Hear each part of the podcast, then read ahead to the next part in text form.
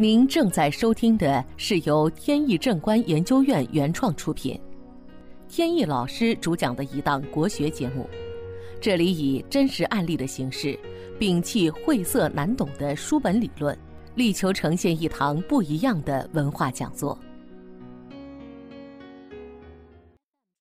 今天跟大家分享一个有关利用风水化解官非的话题。所谓官非呢，就是官司。风水是研究天地人以及相互关系的一门学问，通过它可以让我们将命运中可以改变的那一部分尽量掌控在自己的手中。风水学到底能不能化解官司呢？我认为答案是肯定的，并且我们有很多方法。有时还可以把这些方法综合的加以运用，就能化解多数的官司。在悬空风水中，悬空飞星一共有九颗，其中有一颗叫三碧星，还有一对飞星的组合叫交剑煞。如果住宅遇到了三碧星或者交剑煞，就很容易惹到官司。说到化解。首先就是要找到三碧星和交剑煞，那么怎么来找？首先需要了解房屋的元运是多少，就是房屋是什么时间建造或者是整体装修的，然后根据风水罗盘开始起星盘，就能求出相应的方位。如果说三碧星在卧室，那卧室就要搬离。最好是搬到家中兴旺的方位，比如有时兴旺的位置落在了客厅，甚至有时候落在了杂物间、储物间里，也要尽可能的搬。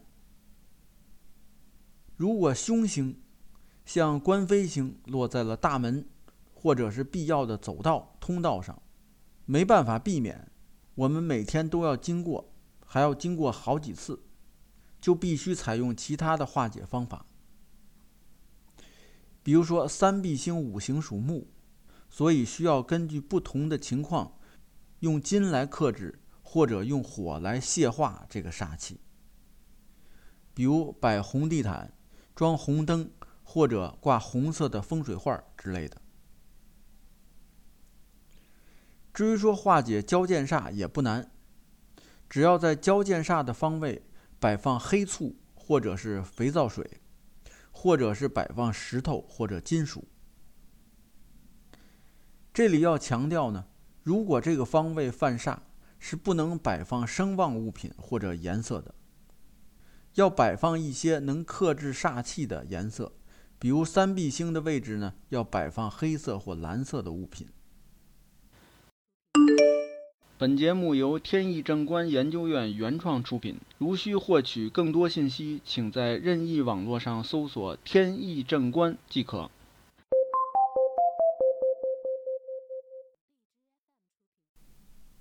有时参与打官司的人会发现，出现在法庭上对方的人，有时会穿着比较鲜艳、鲜红或者鲜黄的这种外套，似乎跟他的服装呢不太搭配。